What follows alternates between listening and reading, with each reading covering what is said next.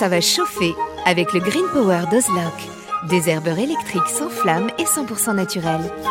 Ozlock, conçu par des jardiniers pour des jardiniers. Parce qu'on devrait tous commencer la journée par un bol d'oxygène. Parce qu'il y a des réveils qu'on échangerait contre aucune grasse mat. Parce que mettre du beau partout, ça fait du bien tout le temps. Parce qu'une bonne promenade, ça fait battre deux cœurs.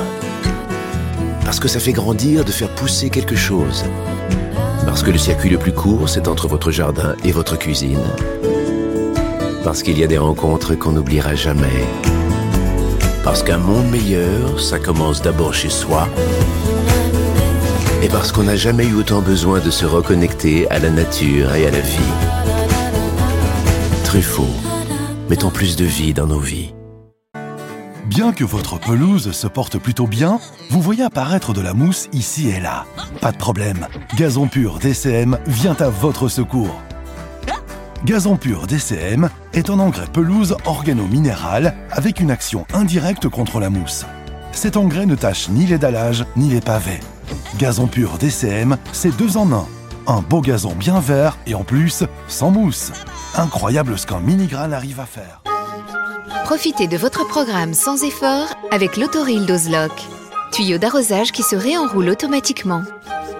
Ozlock, conçu par des jardiniers pour des jardiniers. Vous cherchez la petite bête? Toutes les réponses dans le dossier de Bienvenue au Jardin. Alors nous sommes le 1er mai, il y a un incontournable, il s'appelle le muguet, et j'espère que tout le monde va offrir au moins un brin, si ce n'est quand même un petit pot avec euh, sa griffe de muguet. Est-ce que c'est vraiment porte-bonheur On ne sait pas, mais en tous les cas, ça a un avantage extraordinaire, c'est que ça fait plaisir. Donc on va raconter un peu l'histoire, l'origine de ce muguet.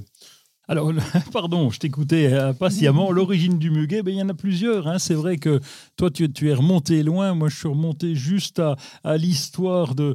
Oh, il y en a plusieurs d'histoires d'ailleurs, parce qu'il y a les, les, un chansonnier euh, qui s'appelait Félix Mayol, qui en 1895 a fait son premier récital euh, à Saint-Lazare. Il a gardé son brin de muguet pour son ami à la boutonnière, et depuis, eh bien, il a considéré que c'était que c'était un porte-bonheur. Et depuis, d'ailleurs, le stade toulousain, eh bien, euh, d'où il était originaire, eh bien, euh, euh, non, c'est le rugby club toulonnais. Oh là là, j'allais dire une bêtise. Eh bien, eh bien, oh. c'est ah, ah oui, une grosse bêtise. Ouais.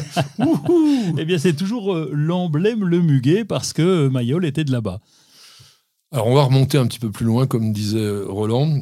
D'abord, on va dire une chose importante, c'est que le muguet, bon, vous le savez pour la plupart, c'est une plante de nos régions. C'est une plante que l'on trouve en sous-bois, une plante vivace, souche rhizomateuse, c'est-à-dire que c'est une sorte de tige qui passe sous le sol, et puis vous avez donc la feuille et cette magnifique petite hampe florale avec les clochettes qui sont parfumées. Donc dans les bois, vous pouvez trouver du muguet.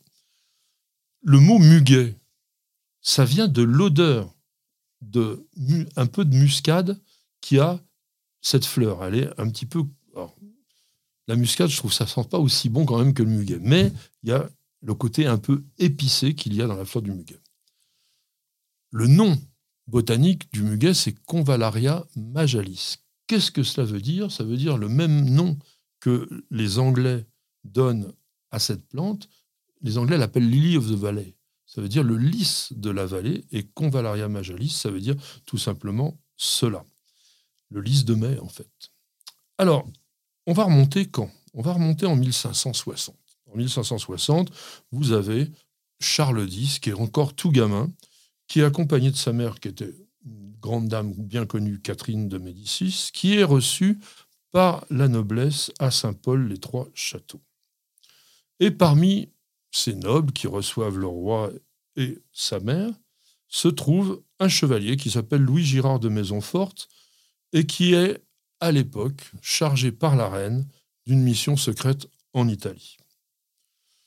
Il part, alors comme à l'époque, on partait, on ne savait pas quand est-ce qu'on revenait, met un an, et puis, au moment où il revient, eh ben, il ne sait pas trop quoi faire pour aller présenter ses hommages à la reine.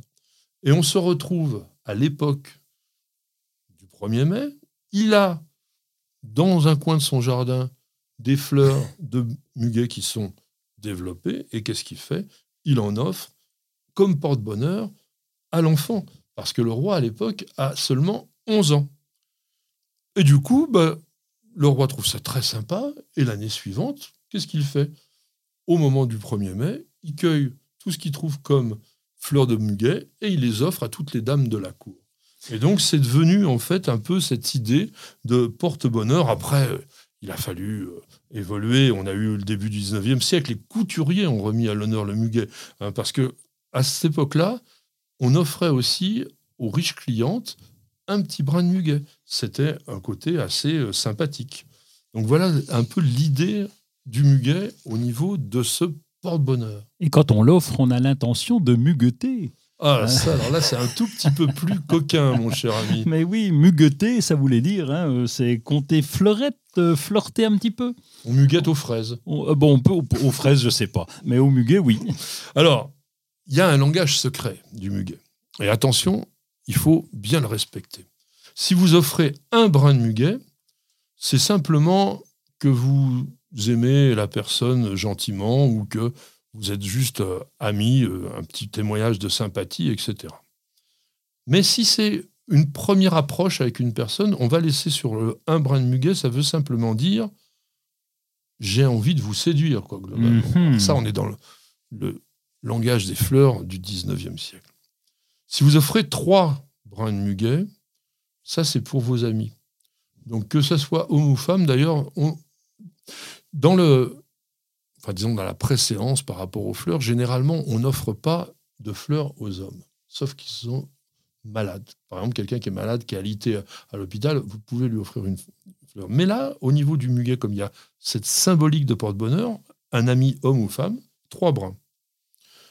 Et alors là, si vous voulez en revanche le bonheur éternel, eh bien là, c'est 13 brins. Ah, tu vois, le boulot, il faut les compter et tout. Ah ça fait combien de clochettes ça C'est surtout le prix. ah oui, c'est surtout le prix.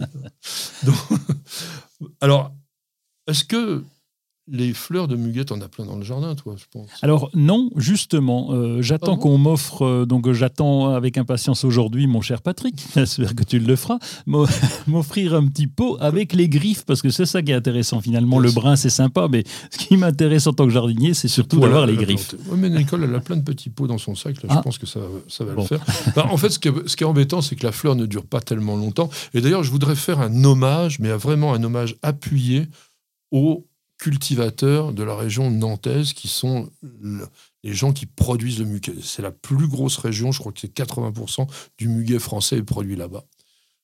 Vous imaginez pas la difficulté technique, même je dirais même la prouesse que représente le fait d'être capable d'amener la floraison, et je n'ai pas donné la réponse, d'une plante qui s'épanouit pendant 4 à 6 jours maximum, juste le jour J. Oui. Ça, c'est incroyable. C'est-à-dire qu'avec des systèmes d'aération, en ouvrant plus ou moins les châssis, en rafraîchissant ou en ombrageant, parce que si jamais il y a trop de soleil, il faut pas que ça pousse trop vite, c'est un travail de fou et surtout un travail d'expert formidable. Parce que dans, dans, un jardin, vous pouvez très bien avoir du muguet euh, au 15 avril. Oui, bon, bah, Dans ces cas-là, euh, pour celui qui en fabrique pour le 1er mai, c'est fichu. Quoi. Donc vraiment, il faut tirer notre coup de chapeau à ces savoir-faire français, savoir-faire nantais. Alors, justement, mon cher Roland, si on a acheté un muguet qui est en pot, comment on va le planter, l'intégrer dans son jardin Alors on va le planter dans un coin plutôt ombragé. Alors est-ce que j'ai un arbre, un pied d'arbre, pouvoir le mettre à l'ombre, en tout cas à l'ombre, pas de soleil l'après-midi, dans quelque chose de frais, dans un terrain frais qu'on va pouvoir... Bon, alors on va rajouter un petit peu de terreau à la terre de plantation, ça, ça sera bien, comme ça, ça permettra d'alléger un petit peu le ça sol. Beaucoup le, sol humifère. Oui, c'est une plante de sous-bois. Oui, et donc c'est ce sous-bois, c'est comment on recrée ce sous-bois, comment on va trouver un coin dans le jardin qui soit pas en plein soleil, une petite euh, une plate-bande à l'abri d'un arbuste ou d'un arbre, c'est pas forcément évident à trouver. Et si on a ça, c'est du bonheur parce que ça va se développer très rapidement ensuite. Alors, vous plantez les griffes sans trop les enterrer. Il ne faut pas que le muguet soit complètement enfoui euh, jusqu'aux yeux, comme on dit, parce que euh, sinon il ne va pas reprendre bien attention quand même, parce qu'il y a deux solutions. Soit le muguet reprend, et là, il peut devenir envahissant, vraiment. Il y a des gens qui ne savent plus quoi en faire, ou alors, bah, de temps en temps, il est capricieux et il donne rien du tout. Donc c'est un peu une plante caractérielle. Et si vous avez choisi un endroit et que ça n'a pas marché, l'année suivante, vous allez en trouver un autre. Parce que vous êtes sûr que là, le muguet, il viendra jamais. Alors, il y a une chose qu'il faut savoir aussi, Roland, et ça je pense que tu le sais, c'est que c'est un peu toxique quand même. Ah oui, c'est particulièrement toxique. C'est bizarre d'ailleurs, c'est un porte-bonheur euh, qui est du poison. Ben, oui, c'est oui, et quand on veut mugueter contre les fleurettes, faut pas en faire déguster à, son promis ou à sa promise. Et il fait des petites boules rouges. D'ailleurs, il fait. Si on laisse, si on oublie de cueillir les fleurs, euh, il fait des petites boules rouges. Attention, ne pas les manger non plus. Toute la plante est, toxique. Hein. Oui, en fait, c'est des alcaloïdes qui s'appellent la convalarine et la convalamarine qui sont très proches de la digitaline. Donc, c'est des toxiques pour le cœur. Et ça, c'est vraiment quand même dommage. Alors, dernière petite chose sur le muguet. Est-ce que l'on arrive à fabriquer de l'odeur de muguet quand on est parfumeur? Non, pourtant on m'a déjà fait respirer du muguet, hein, mais euh, non, c'est artificiel le, muguet. Eh bien, alors c'est artificiel, oui, tu as raison, on, a, on y arrive. En fait, on y arrive parce que depuis 1908, on utilise une substance qui s'appelle l'hydroxycitronellal et qui est exactement la substance qui donne l'odeur du muguet. Et il y a d'ailleurs des, on va dire des produits d'entretien, oui, voilà le mot, que l'on trouve dans le commerce et qui ont exactement l'odeur du muguet. Alors exactement, peut-être pas la subtilité, mais en tous les cas, on peut s'y tromper.